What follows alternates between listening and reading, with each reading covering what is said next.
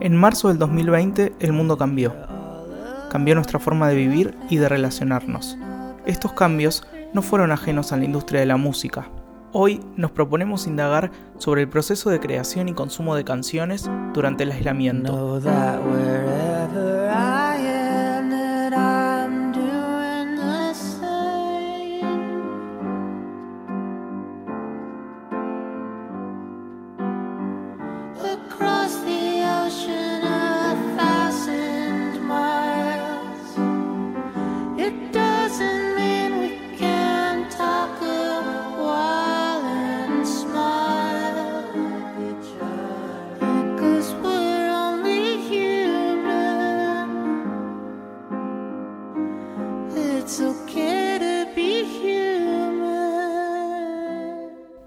Escuchando It's Okay to Be Human de Foster the People, la primera canción oficial de esta nueva era en aislamiento que intenta retratar qué es lo que nos pasa cuando estamos aislados. Fue estrenada el 24 de marzo de 2020, cuando las fronteras de los países y el aislamiento preventivo aún era una novedad. La canción, en un tono melancólico, con acordes que se repiten y una letra directa que no deja lugar a la metáfora, habla sobre la lucha, el dolor, la soledad y la necesidad de ser resilientes. No te rindas, vamos a superar esto juntos, repite la canción casi como si fuese un mantra. Es el primer mensaje musical que vio el mundo sobre este tema.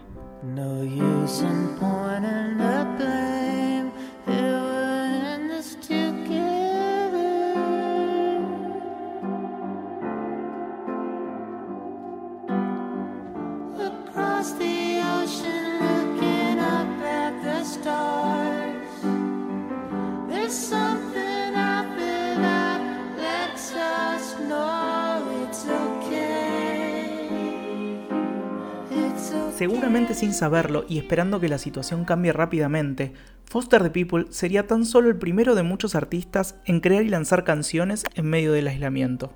La música forma parte de nuestras vidas, de nuestra cultura, y se ha encontrado presente en las sociedades desde que el ser humano es tal, ya sea con el canto, la práctica instrumental, la danza o simplemente al disfrutar de una canción. En los últimos 60 años, los fenómenos musicales populares se han vuelto globales, y estamos acostumbrados a un mecanismo de consumo propio de esta época.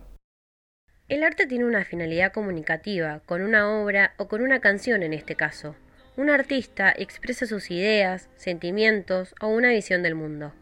Sin dudas, las creaciones responden a una época y un contexto, y esta situación de aislamiento no podía no afectar a los creadores. También es importante mencionar que el público también tuvo que modificar sus hábitos de consumo. Tanto para artistas como para oyentes, la situación cambió. El músico Miguel Cantilo, en su manual Más letra para nuestras letras, dice que componer una canción es un acto múltiple y unitivo a la vez. Múltiple porque involucra una gran cantidad de procesos internos, de selección, de inspiración y de memoria. Unitivo porque es concreto y directo como el armado de un rompecabezas. En este contexto de aislamiento, el crear música supone todo un desafío, pero como dicen, la soledad suele ser compañera del genio. Nos interesa indagar si los cambios que sufrió nuestra vida cotidiana condicionan los procesos de creación. Los momentos de encierro demandan resistencia ante la adversidad y superación de la angustia. Todo eso también saca a relucir la creatividad de las personas. El aislamiento, sin embargo, es solo físico. La música puede representar un puente que permite encontrarnos y acompañarnos en un momento que es muy difícil para todos tanto para oyentes como para músicos. La música nos une y nos alivia. Afrontar esta soledad puede generar un nuevo discurso compositivo para los artistas y además es la oportunidad para que nuevos oyentes se identifiquen con sus canciones. Hablamos con Bambi, músico, productor y compositor con más de una docena de hits radiales que nos relata cómo fue su proceso creativo durante el aislamiento. Durante la pandemia especialmente la primera parte de la cuarentena, mi relación con la composición fue muy difícil. En mi caso particular, eh, la creación de nuevas ideas, la composición de canciones y letras está directamente relacionada con el movimiento y fue un tiempo muy quieto. En inglés, eh, movimiento es motion y también está vinculado a la emoción, Y para mí la composición y la creación tiene que ver con eso, con lograr ideas que te movilicen y que puedan llegar a movilizar a otros. Por eso en un momento tan quieto, tan extraño y de tanta incertidumbre, em, no, no brotaban esas ideas, no aparecían. Eh, luego que, empezó a ser todo un poquito más laxo, eh, aparecieron las primeras ideas y con el correr de, de los días y del movimiento pude empezar a componer algunas canciones.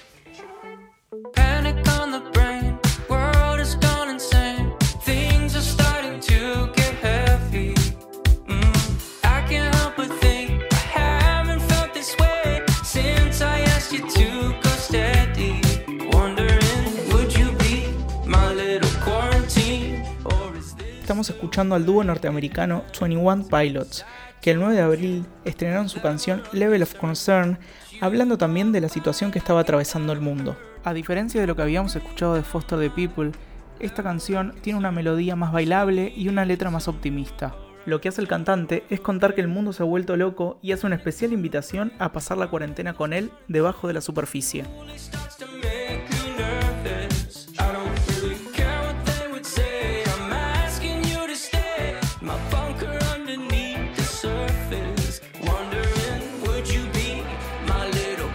Lo que podemos ver aquí es como dos artistas del mismo país lanzan canciones sobre el mismo tema y en una fecha muy parecida, pero con mensajes, melodías y un ritmo completamente opuestos. Tuvimos la oportunidad de charlar con el doctor en filosofía, periodista y experto en cultura pop, Tomás Balmaceda, para que nos dé su punto de vista acerca de cómo la pandemia puede afectar tanto el proceso de creación como de recepción de las canciones. Tenemos pocos registros de pandemias como las que estamos viviendo y no sabemos qué cosas van a suceder. Si pensamos en la fiebre amarilla o en la peste negra, parece que van a ser procesos que van a consolidar o profundizar transformaciones que ya estaban en el aire y posiblemente lo que hagan es ahondar aún más las inequidades.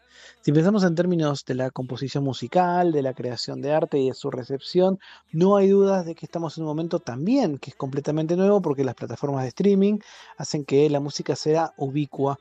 Las primeras eh, estudios y análisis que hay nos indican que durante el comienzo, los primeros meses de la pandemia, creció mucho la, música ambient, la música que podríamos decir entre comillas de fondo, y también creció el consumo de música de catálogo. Todos nos refugiamos en aquellas canciones que nos gustan y nos, y nos, y nos entretienen de hace mucho tiempo y que quizás están vinculadas con momentos más felices. Ahora, los artistas eh, siguen componiendo y siguen creando. Tenemos las herramientas para que esa creación, esa co-creación sea posible incluso en ambientes remotos y en entornos remotos. La gran pregunta es si el público va a querer, si la audiencia va a querer poder consumir este tipo de eh, contenido vinculado con la pandemia o va a querer encontrar un escape y disfrutar de otro tipo de música más liviana, más divertida, más colorida. David Byrne, en su libro Cómo funciona la música, explica que la música depende no solo de lo que es aisladamente, sino de lo que lo rodea, de dónde y cuándo se escucha, cómo es ejecutada o reproducida, de cómo se vende y se distribuye, de cómo está grabada. El autor también afirma que el contexto determina en gran parte lo que se canta o se ejecuta. Con Bambi también tocamos el tema de cómo es la producción de música en cuarentena. Eh, hoy con los avances que hay tecnológicos para poder trabajar y para poder crear canciones y grabar música, eh, prácticamente con algo muy pequeño podés, eh, podés, podés trasladarte a cualquier lado y estar creando, incluso con un teléfono mismo. Entonces, esta eh, fue aprender de la virtualidad, de conectarnos a través de, programas de videoconferencia, de que las ideas surjan en ese contexto.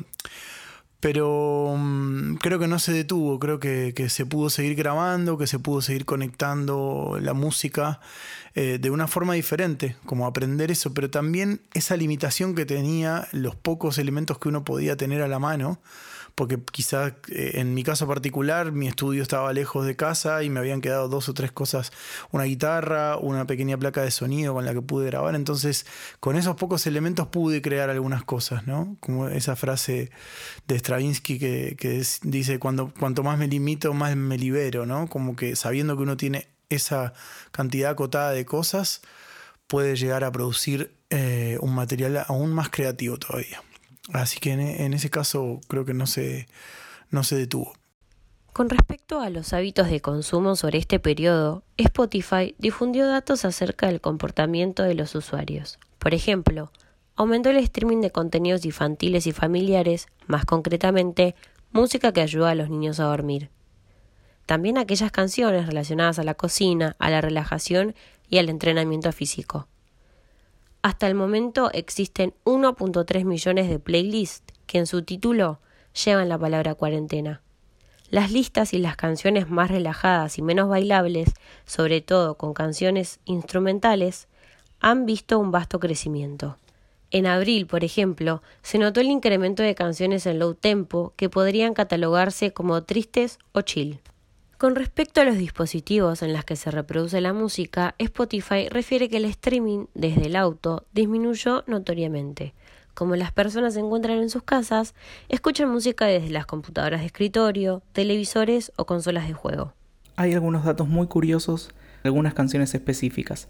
Por ejemplo, la canción de The Police Don't Stand So Close to Me, entre el 19 y el 25 de marzo, cuando el mundo se frenó, aumentó un 135% sus reproducciones pero sin dudas la medalla de oro se la lleva la canción Resistiré, que creció un 435% en streaming desde el 15 de marzo. Resistiré para seguir viviendo, soportaré los golpes y jamás me rendiré. Le preguntamos a la psicóloga Florencia Topper sobre los efectos de la música en la salud mental. Reflexionar sobre cuáles son los efectos de la música en las subjetividades de nuestra época y en particular en tiempos de pandemia es una tarea difícil y compleja. Por lo pronto vale la pena abrir dos dimensiones al respecto para intentar responderla. Por un lado, el campo de lo social y por otro, lo singular.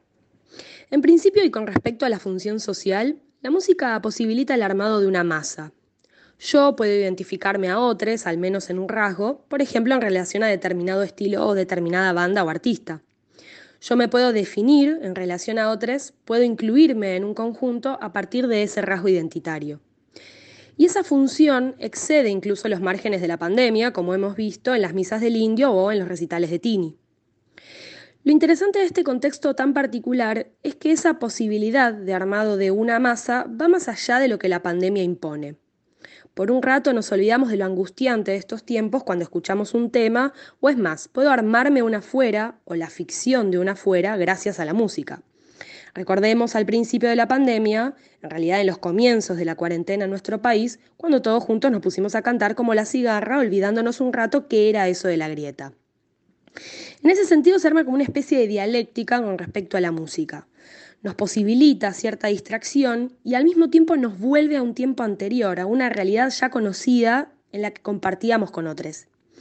Y acá ya entra en juego una segunda dimensión y que tiene que ver con lo singular. Y lo singular en el sentido de lo íntimo. ¿Qué se juega en la intimidad de cada uno con la música, lo que va más allá del mainstream o lo que muchas veces el algoritmo no alcanza a proponer? Lo particular de esta época, en mi opinión, va a tener que ver con que nos vemos atravesados por cierto halo nostálgico. Recordamos viajes, viejos amigos, viejos amores, y creo que algo parecido pasa con la música. Es más, la música muchas veces funciona como una puerta hacia el recuerdo. Volvemos a escuchar lo que solíamos de adolescentes o de más pibes, respondiendo a cierto movimiento regrediente del aparato psíquico. Cuando estamos en tiempos de suspensión y sobre todo de incertidumbre, Volvemos sobre nuestras huellas mnémicas, sobre el recuerdo de esas percepciones, como una forma de hacer frente a lo no conocido y casi siniestro de este tiempo por venir. En ambas dimensiones sí, la música indudablemente va a tener una función fundamental, pero no solo como acompañamiento, sino también como posibilidad de armar alguna escena en tiempos donde no hay otra cosa más que caída, ruptura, destrucción y muchas veces muerte. Bárbara Paván es especialista en distribución digital de música y nos acerca información sobre los comportamientos de las audiencias. En líneas generales lo que vimos fue que se, se profundizaron ciertas tendencias que ya se atisbaban antes de la crisis del COVID, pero que tomaron una fuerza enorme desde marzo. Por ejemplo, todo lo que tiene que ver con el live streaming, la profundización de tecnologías que, mejoran el contacto virtual entre artista y audiencia. Eh, grandes jugadores hicieron muchas inversiones en este tipo de desarrollos. Algunos contaban ya con una ventaja, como por ejemplo el caso de Amazon, que ya había comprado Twitch previamente. Vemos un, un interés muy grande y muy notorio en todo lo que tenga que ver con VR y vemos un partnership muy importante entre música y gaming. No solamente partnerships reales, eh, como por ejemplo Sony y Epic Games, que son los de Fortnite, sino también una inspiración muy grande en el mundo del gaming de parte del mundo de la música, de la industria de la música. También le preguntamos acerca de su visión a futuro cuando todo esto pase. ¿Qué se viene para el futuro? Lo que yo estimo es que vamos a estar hablando de una profundización aún mayor de lo que venimos viendo. Hay un interés que es muy grande en mejorar la experiencia de consumo digital de la música y esto significa empezar a explorar otras betas que tienen que ver con un mejor consumo más profundo de la música grabada.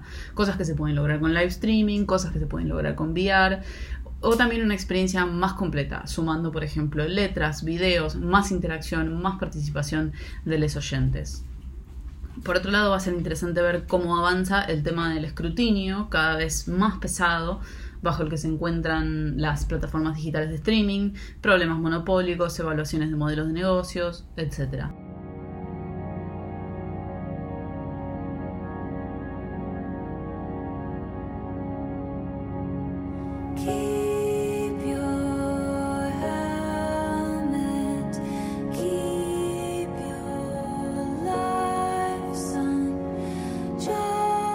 Lo que está sonando ahora es quizás la obra más representativa de esta nueva forma de trabajo. Se trata de una de las 17 canciones que componen Folklore, el nuevo álbum de Taylor Swift que fue lanzado el 17 de julio. De principio a fin fue escrito, grabado y producido a distancia.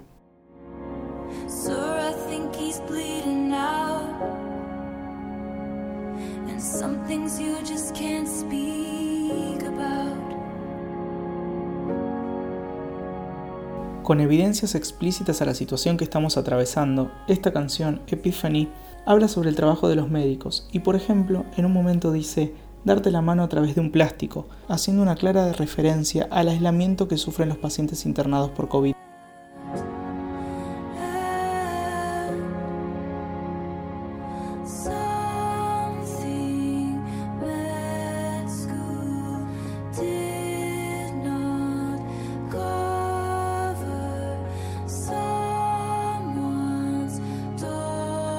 Lejos del country o el pop al que nos tenía acostumbrados, esta es realmente una obra conceptual de principio a fin, con canciones sencillas, calmas y un estilo eminentemente lo-fi. Muy lejos está de tratarse de un tiro oportunista, ya que el disco fue anunciado el día anterior a su lanzamiento. No se hizo una campaña de marketing referida a la pandemia.